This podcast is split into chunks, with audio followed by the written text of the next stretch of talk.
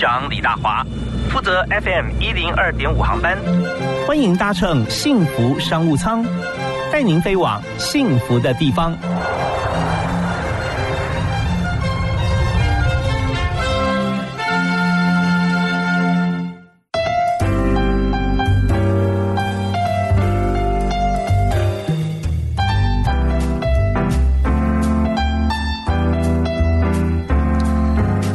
爱的听众朋友，大家晚安！非常欢迎您在晚上六点钟啊，虽然现在六点天还不会黑，但是到了六点钟，大家该下班、该回家或者该整理一下哈。我们把今天做的事情啊做一个收尾，然后从容的下班。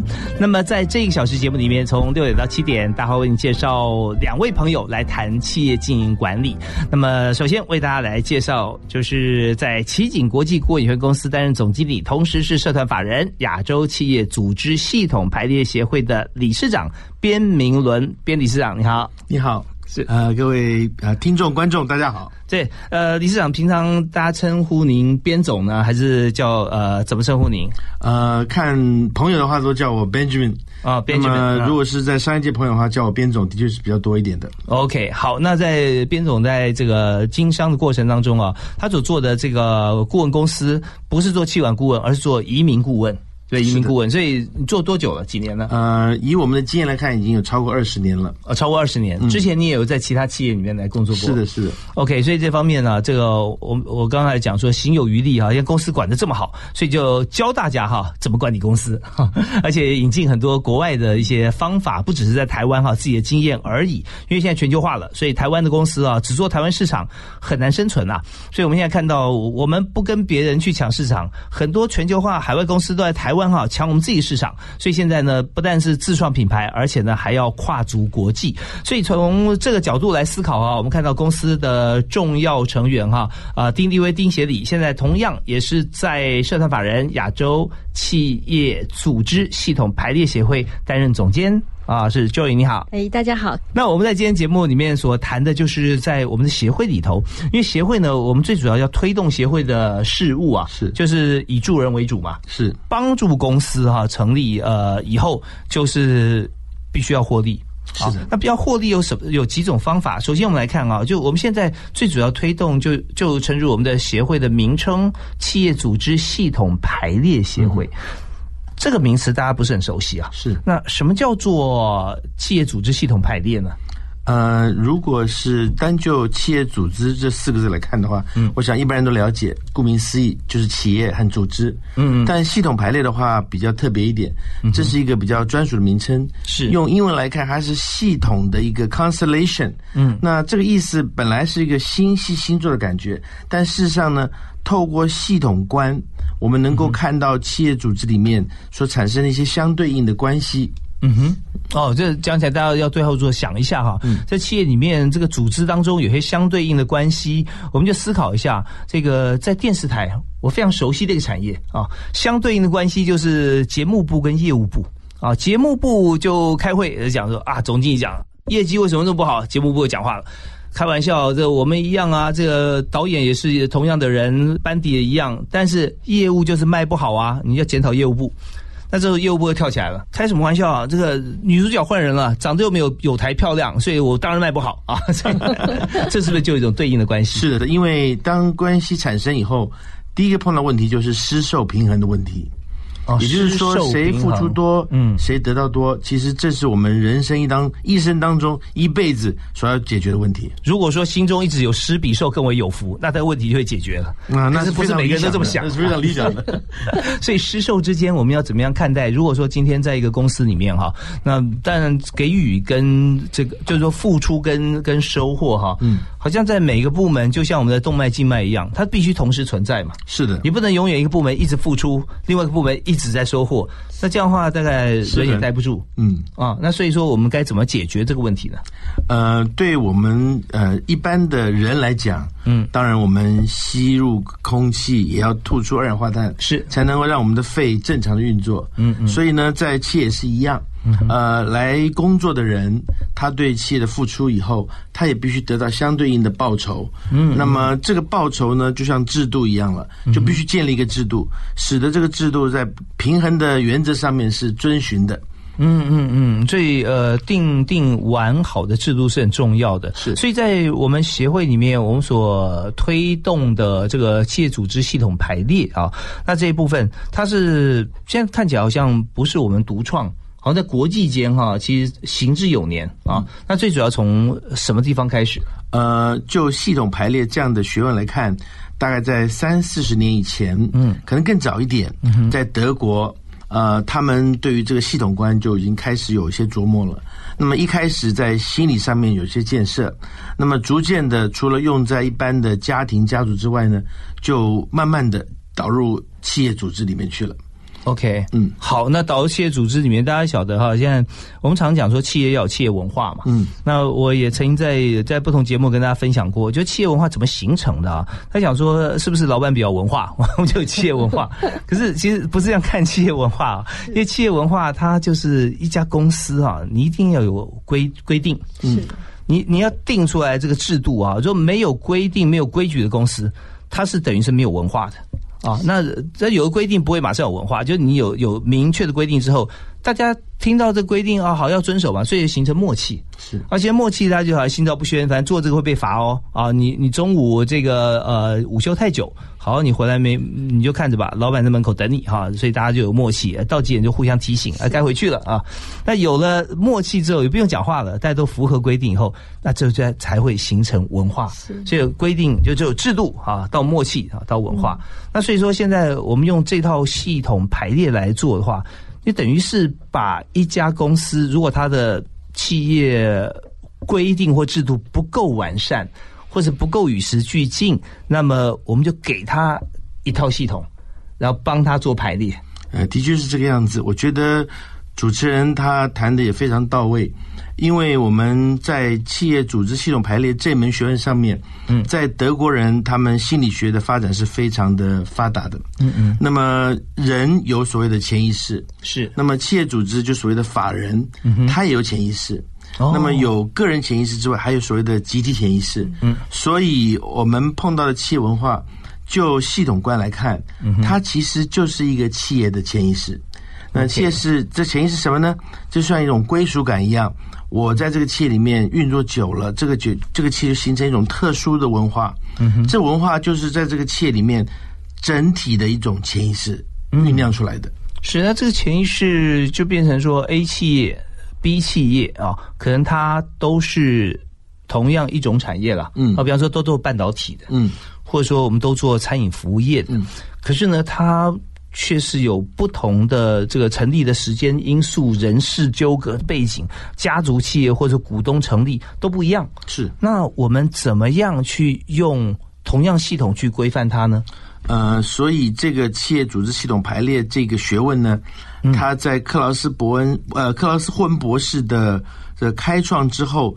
他也本身也是一个心理学的博士，嗯，所以在专业的学问上面，在搭配他的经验以后，他就定定了一些所谓的法则规则。嗯哼，那这些法则规则呢，也包括了这些所谓的企业组织排列里面，呃，比方说的归属感。是，当一个人到了一个企业做了十年、二十年以后。嗯，很长时间的，他有一种归属感。嗯哼，也就是说，他这里面呢，经过很多很多很多的这些成员陆续进来以后呢，就形成了集体的一个归属感。OK，那这集体归属感呢，就形成一个企业文化。嗯，比方说，企业文化是老人总是会帮助新人。嗯嗯嗯，或者是说反其道，老人总是会欺负新人，这都会形成一种所谓的企业文化。嗯，那这个文化形成久了以后呢？就行，就是这这个企业组织排列里面所发现的，是由潜意识而构成。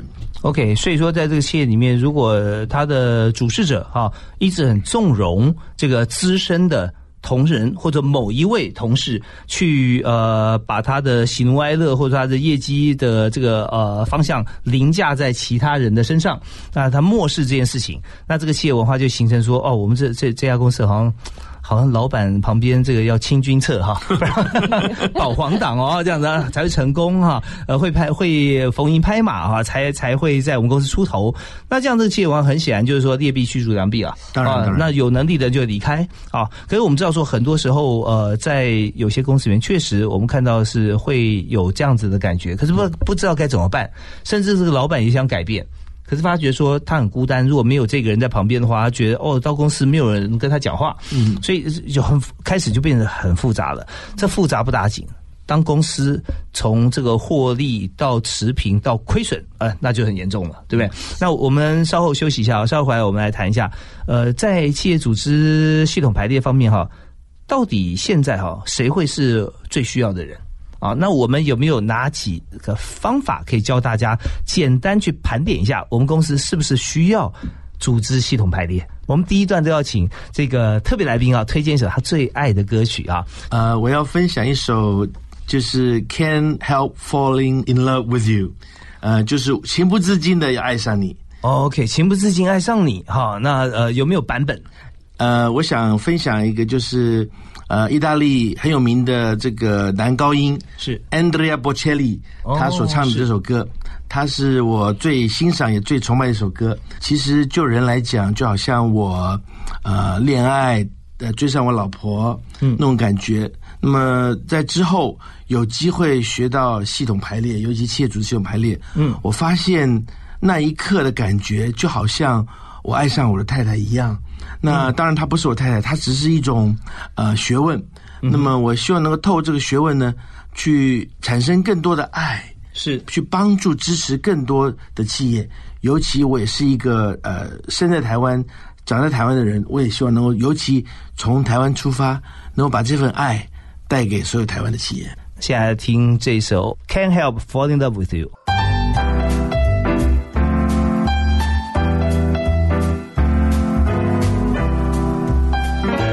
在每个星期一到星期五五天的时间，晚上六点到七点下班时刻来锁定幸福广播电台，收听幸福商务舱。我是 Captain 李大华啊，今天我在两位非常重要的贵宾啊，我们商务舱的客人 要告诉大家商业经营方面有哪些的 make up。那分别是社团法人亚洲企业组织系统排列协会的理事长边明伦啊，好，边的理事长你好啊，Benjamin。那么呃，同时也协会的总监 Joy。啊，丁立威，大家好，是啊，Joey 刚刚没有发挥，等下可以跟我们分享一下。好的，没问题。好，那我们稍后来谈，呃，我们现在就来谈一下哈。就刚刚讲到，我们如果说发现了公司里面也许有些制度上的状况啦，或者不获利啊，啊，或者是我们希望更精进才会追上我的竞争对手。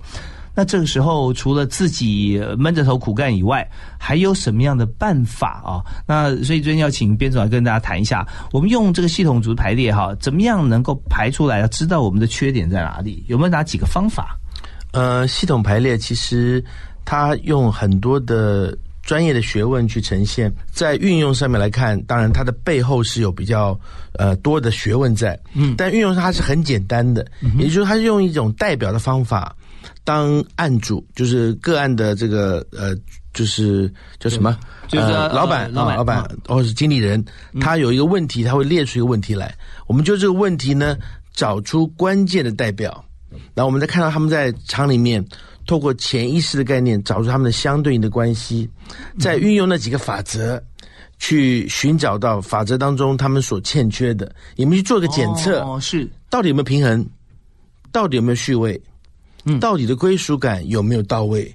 诸如此类的。是这 case study 里面，就如果说是单纯一家公司好了，嗯，一家公司在经营，因为我们常会做一些并购的案子嘛，是。如果单纯一家公司，就看说，我今天为什么我没有获利？嗯，对不对？那说好，那我就把这个呃 operation 的部门啊，就是操作的部门啊，执行的单位，然后业务单位。对啊，然后找出来，还有总管理处是 HR 啊，全部找出来是，然后说好，那我们现在就以现在这个 case 为例，啊，大家来来来互相来操作，嗯，操作然后来模拟一下，看中间哪一个环节出了问题是。但大家平常没有这个法则，它也是可以操作啊。那为什么要用到我们的这个系统排列，它操作出来才会有效？所以我们是不是有几种方法或几个原则可以看出来？的确。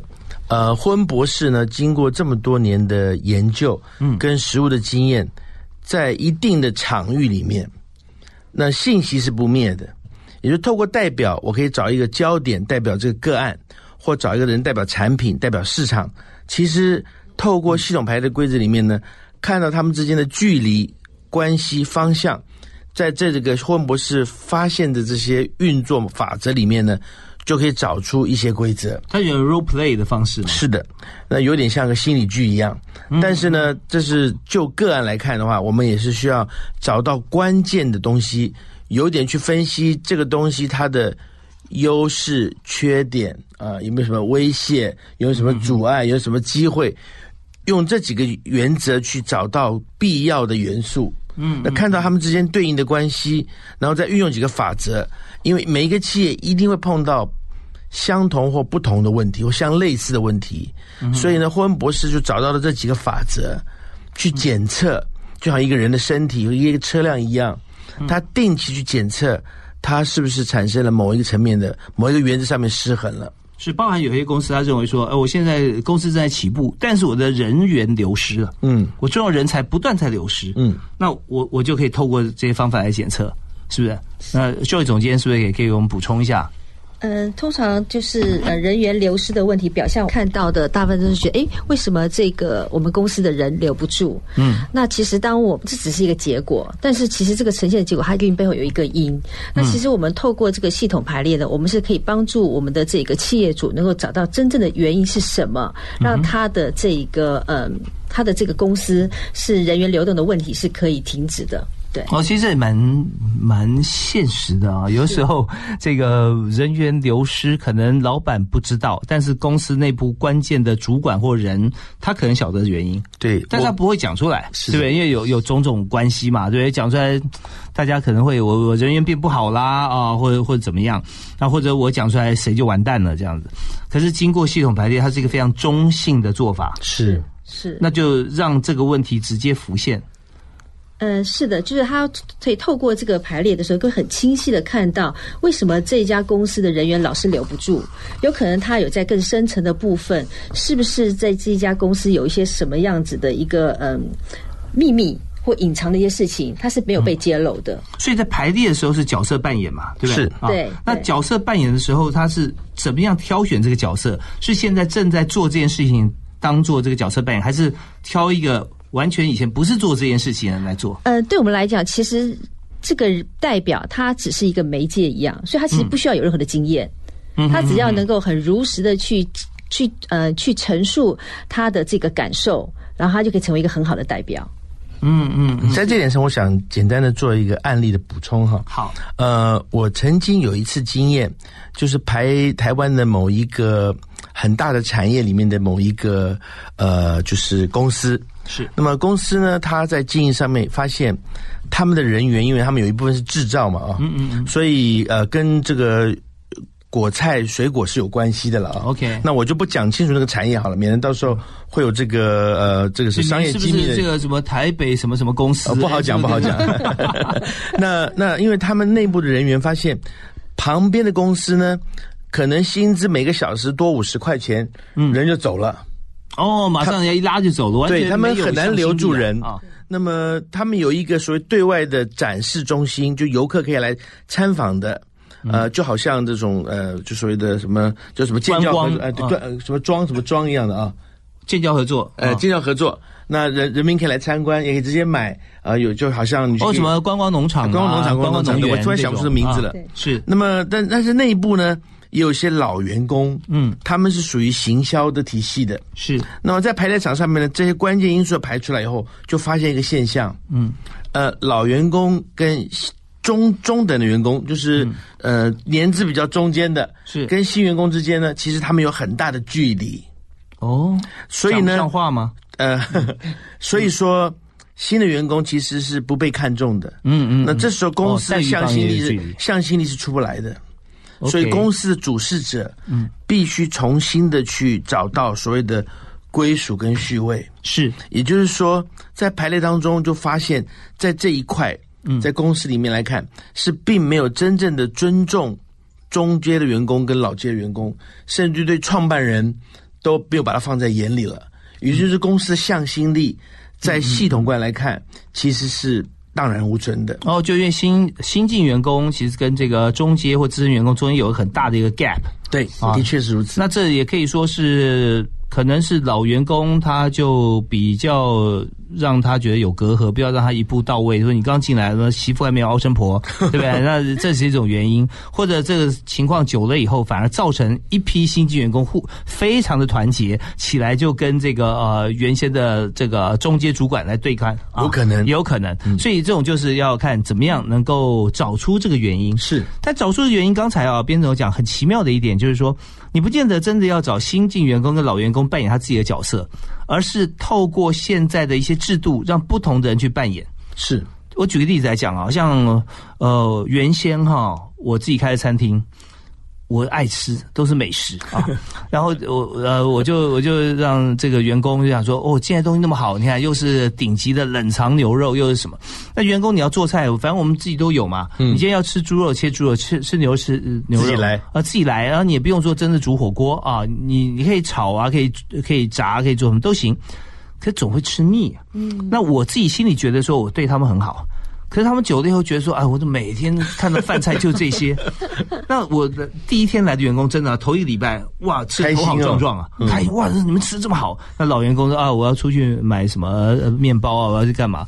他觉得怪了，就没过两个月嘛，他也变这样。是，会发觉说这一点哈，诶，这就真像你讲的，别人可能同学这样招招手，他们就过去了啊。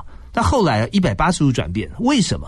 卖个关子啊！我稍后回来跟大家来报告分析 怎么解决，看看这，看看是不是可以符合一点点哈我们的这个企业的这个这个排列哈。那我们休息啊，马上回来。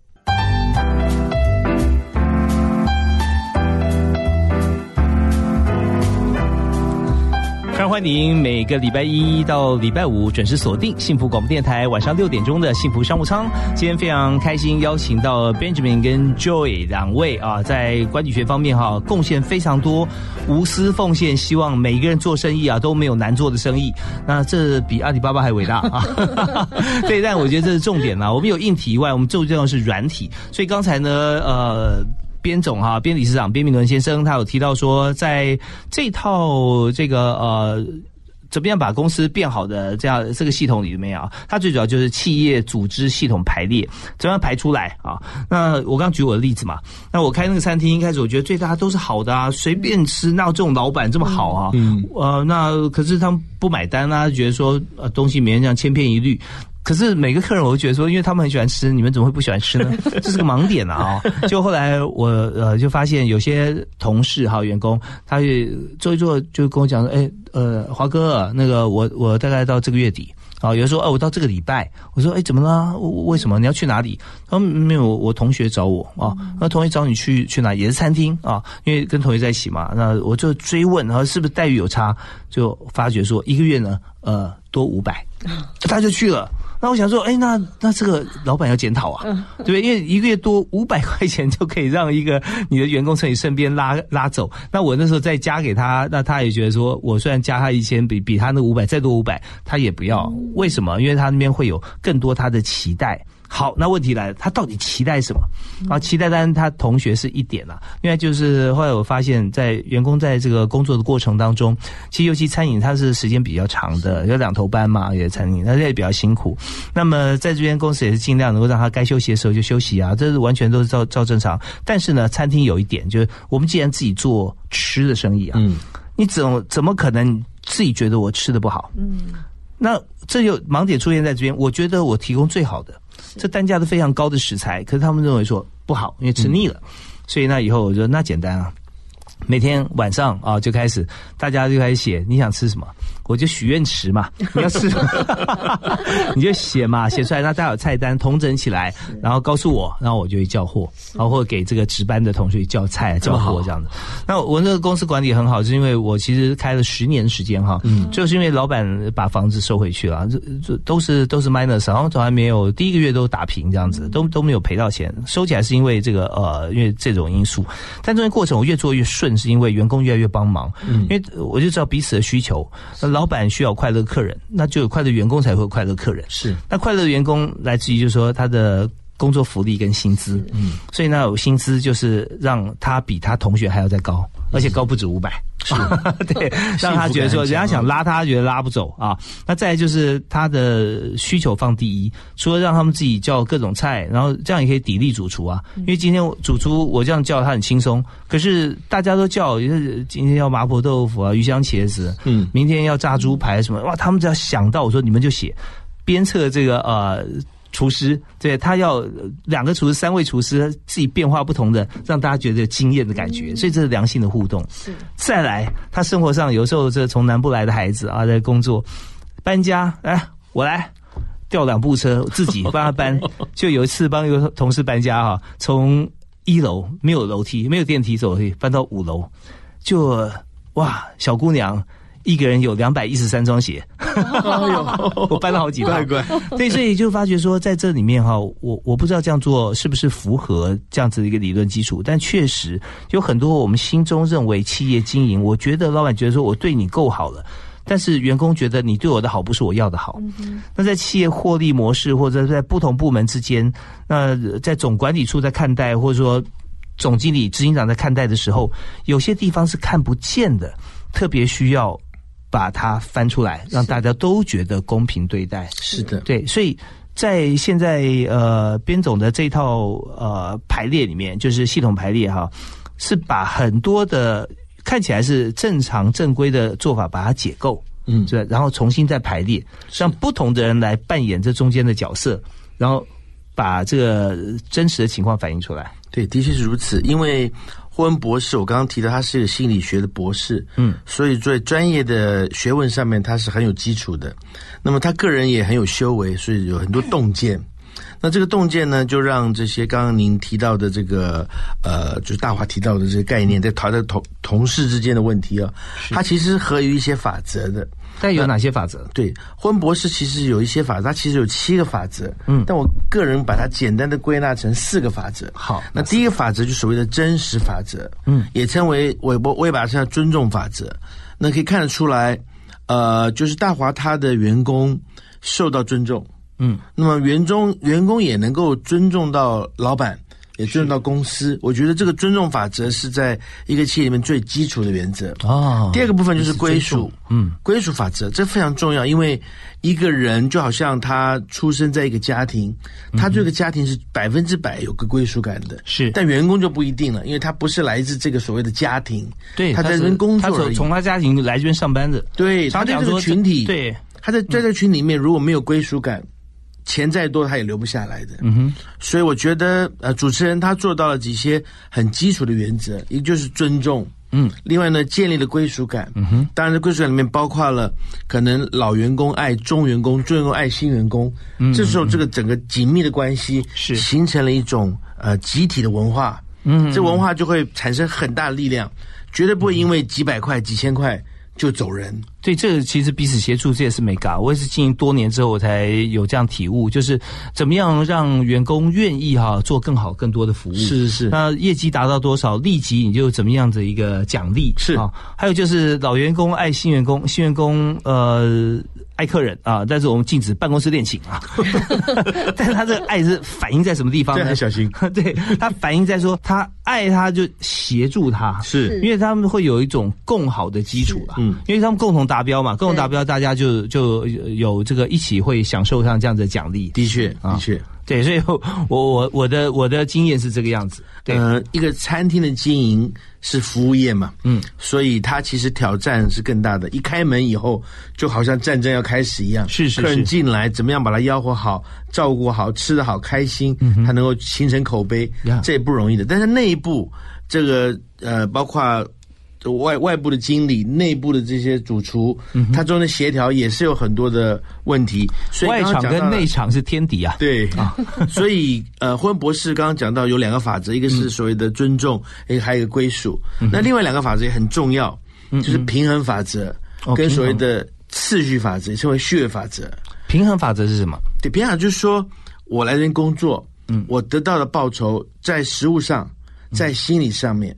就身心灵上面，我都觉得我得到了平衡。嗯哼哼，所以这个平衡法则是很重要的。施受之间，必须让这个人得到满意、满足，同时开心。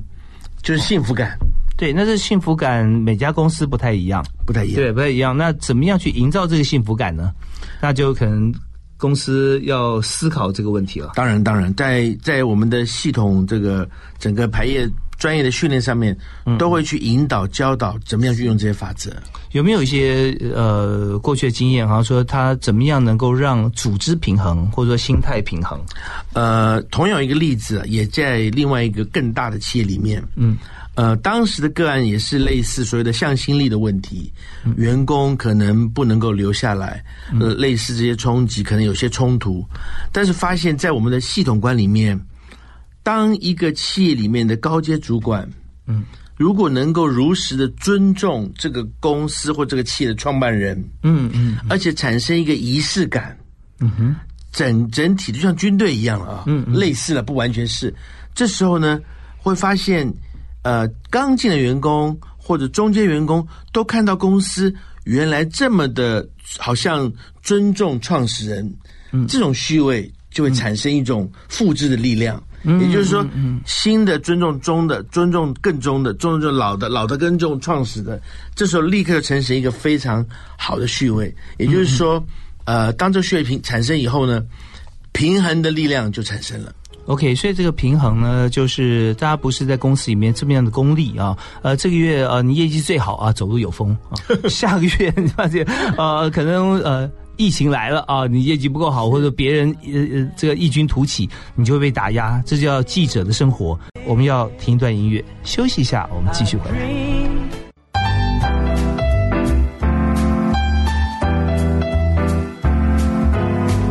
开场啊，听到这个轻松的音乐哈，就想到一句话。呃，严肃的问题轻松谈 啊！我们今天谈的是公司治理，哇，这够严肃了啊！在在商场上你要如何生存，这样是真的一点都不能放松。但是如果说每天神经紧绷啊，怎么样来学管理啊，学学习二十四小时，这样我看也做不久。所以希望大家可以每天啊，下午六点到七点可以收听幸福商务舱，我们深入浅出跟大家谈谈公司治理，谈谈人才策略。那今天我们特别邀请边明伦分享一下他目前正在做的事情。除了移民顾问以外呢，现在正在积极的进行社团法人亚洲企业组织系统排列协会。既然是协会，我们就是推广。推广，那我们也现在也需要顾问嘛，是不是？是是，对，因为这套其实如果学会了以后，最好是有很多的这个商务方面的经验呐，是啊，更容易上手。那我们可以帮助很多的企业在台湾可以让我们真的打国家队了。是的，啊，因为我们要跟全世界竞争嘛，对不对？所以大家不是说在台湾里面哈，一个岛里面，我们来看说哦，我这个产业里面我第一，他第二。这样这样格局会太小，所以我们现在为了往后的永续，我们必须要走出国外。所以今天我们在谈协会里面，我们讲的这套方法哈，刚讲到有几套啊，有七个原则，你规划成归归纳四个啊提出来。所以那刚才讲的是平衡啦，那再接下来呢还有一个呃，有一个很重要的法则就是序位。呃，在军队里面也有所谓的位阶嘛，是。那么在企业里面也是一样的啊。呃，所以我想说，就次序这个法则里里面，第四个法则里面，简单的说一下，因为企业跟人一样。嗯，最大的议题就是如何生存，是能够活下去，没错。那活多久，活得好不好，嗯嗯，能不能幸福活下去，这是最关键的。其实真的也，企业做得好，活下去啊，这么多里面的员工才能够真的活下去。是的，它非常的 real。对，所以说一个企业好，刚刚讲那几个法则之外，第四个法则，这个次序法则里面有几个关键。是，那我们讲到一个公司里面，可能董事长底下有一个总经理，嗯，会有一个副总，嗯哼，那有位阶的法则，嗯，那当然。员工一定要遵守这个位阶的原则，没错。但是有时候位阶有空降部队来的时候，说不定老干部没有人会服他。嗯嗯嗯。那但是来的人可能是因为他的责任或者技术，他承担的比较多。嗯哼。这所谓的承担法则，也就是说，他也许不是总经理，他只是个经理，但是呢，他的承担的关系到这个企业的生存是是至关紧要的。嗯。所以也要遵守承担法则。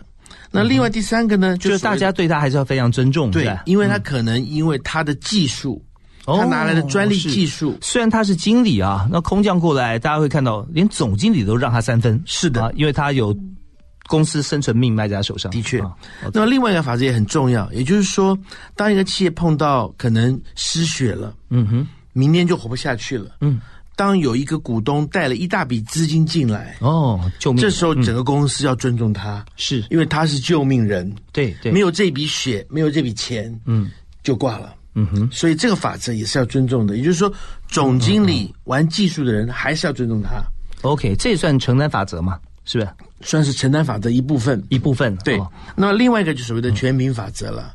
呃，这不得不，因为呢，有些人在管理上面有他独到的一面。嗯哼，他的 authority 是经过董事会授予的。嗯哼，所以呢。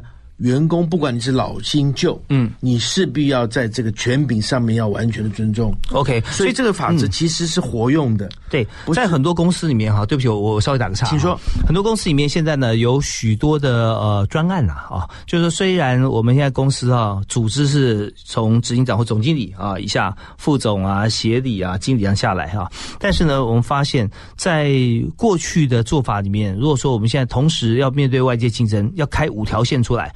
那总经理带不了这五条线呐、对不对，所以你就开始 run 那个 Scrum Team 啊，就是你要更加的 agile，更加的这个呃灵活，所以就把我我们原先组织拆成两条线，横的那条线呢，我们叫做这个 BU Business Unit。所以很多公司采取 BU 制嘛，那 BU 里面的话就变成说，它里面每一个 unit 的的领导人，他不见得是公司原先的总经理啊、副总这么高的职位，但是他确实要负责这整条线这个专案他的成败。是对，那他人哪里来呢？他本来就不是大主管嘛，他人里面包含了有业务啊，有行销啦，有企划啦，有执行啊，operation，那都从原先这些部门建制里面拆出来几个人给他管。是那原先那个部门就叫 business partner 啊，跟着 unit 是他这是他的 partner。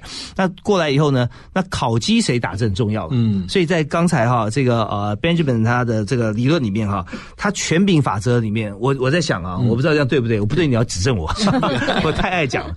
他权柄呃是在这个新的 unit 的这个 leader 的手上，因为他要打这一串人的考绩啊，实际上做法是这样。是，那他本来好比说有个业务从业务部来的啊，就业务部的主管不用打他考绩了，为什么？因为他都在他这一这一块，他专做这个业务，这条业务是他他表现，所以从这个主管打考级，对，所以这边就很灵活分出来。是的，所以现在呢，总经理或者说原先的我们讲说这个呃业务部门主管，他就必须要尊重这 unit head，是对这个 leader，所以这就是当权柄啊责任分工做的一个拆分的转变的时候，我们就要知道孰轻孰重了啊。那这时候就不按关节，君在将在外，军令有所不受。是但是最后你要为你的业绩来负责。的确如此。那在这里，其实我们谈到这个议题，今天 Joy 在现场啊。那当然，我们也想说，从公司跟家庭的治理相关，有没有一些共通性可以跟大家分享？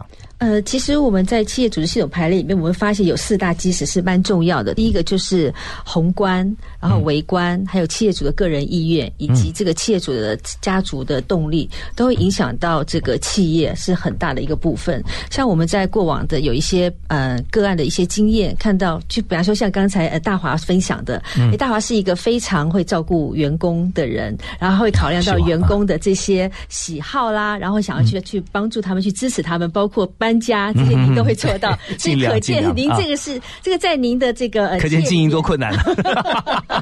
所以可见这个企业主是一个非常爱他的这个员工的人。那当我们在做排程，我们会发现，其实在这个企业的文化里面呢，做到最后的时候，这个企业它的这个嗯。呃，文化跟这个企业的风格，还有这些企业它未来的发展，是不是能够走向更好的方向？其实有时候在他的个人的这个家族的动力对他是很大的影响。所以我们在看到，通常这个企业主在他家里面的关系很好的时候，他通常在他企业营运上是非常的好的。这后来是我们有一个这样子的一个发现，是所以我们相信，就是哎，刚才大华的这样分享，也让我们了解到，哎，其实大华肯定跟他父母亲关系是非常的好。这我想说，他们他们很忍受我，对，很感谢。那我也希望说，当然每个人家庭状况会各个会不太一样，但是有的时候反过来从企业经营里面就。呃对待别人，想想自己，是就发觉说，你对你老板好像比对你长辈还好，或对你员工的照顾胜过对你的子女。那这时候我们就要思考一下，是不是够 balance 啊？对，很多时候呃。校学相长，或者说呃，我们做不同的事情，回顾再思考一下，我们现在内心哈，在哪一个比较重要，或是不是可以互相来援用这不同的方法，都是能够很很大收获了。是的，对，那我相信，尤其是在现在企业里面哈，如果自己要改变，真的不见得是这么容易，尤其。比较属于中大型的企业，是的。那所以现在呃，如果要靠企业组织系统排列的顾问啊，刚像刚刚讲的几个方法，发现说有点有点像好像呃法律。啊，怎么讲呢？就法律有规定，它就有例外嘛。所以我们有很多判例啊，各方面思考。所以在这么多法条里面，很多 case 我们就沿用不同的条文来看，说怎么样来适用治理治理这个呃企业是一样啊。发觉说这家企业的公司跟那家也许做同样的事情，但是不同的文化，但透过你们的方法，似乎都可以给大家有些问题迎刃而解。所以现在顾问够吗？呃，这也就是我们为什么要创立这个协会的主要的目的。我们希望能够让更多的呃台湾有志之士，包括一些老板、嗯，业界的这些经理人，嗯，他们能够对于这个学问产生兴趣，而且具备这样能力。坦白讲，我们需要培养更多的顾问。是，我觉得这这是一个非常棒的一个一个呃理论跟实物结合啦。就你如果了解的话，可以透过不同的公司去执行不同的原则，啊，那个原则也许帮大家解决问题。这些助人为快乐之本嘛，是。所以这顾问，我觉得这个工作是非常棒。像国外在台湾也是一样，很多的管理顾问公司，他也是帮这个大家来做这样呃麦肯奇，其实在大家觉得他名号最响亮，确实他在国际间数一数二啊，呃。Problem solving 跟这个 critical thinking 啊，嗯，可是你有解决问题，跟你去用关键或批判性思维去看待事情的时候，也少也也确实还要很多的背后支撑的一些理论跟实物。感谢所有朋友收听，呃，我是李大华，我们明天同一时间啊准时再会，OK，拜拜，拜拜，拜拜。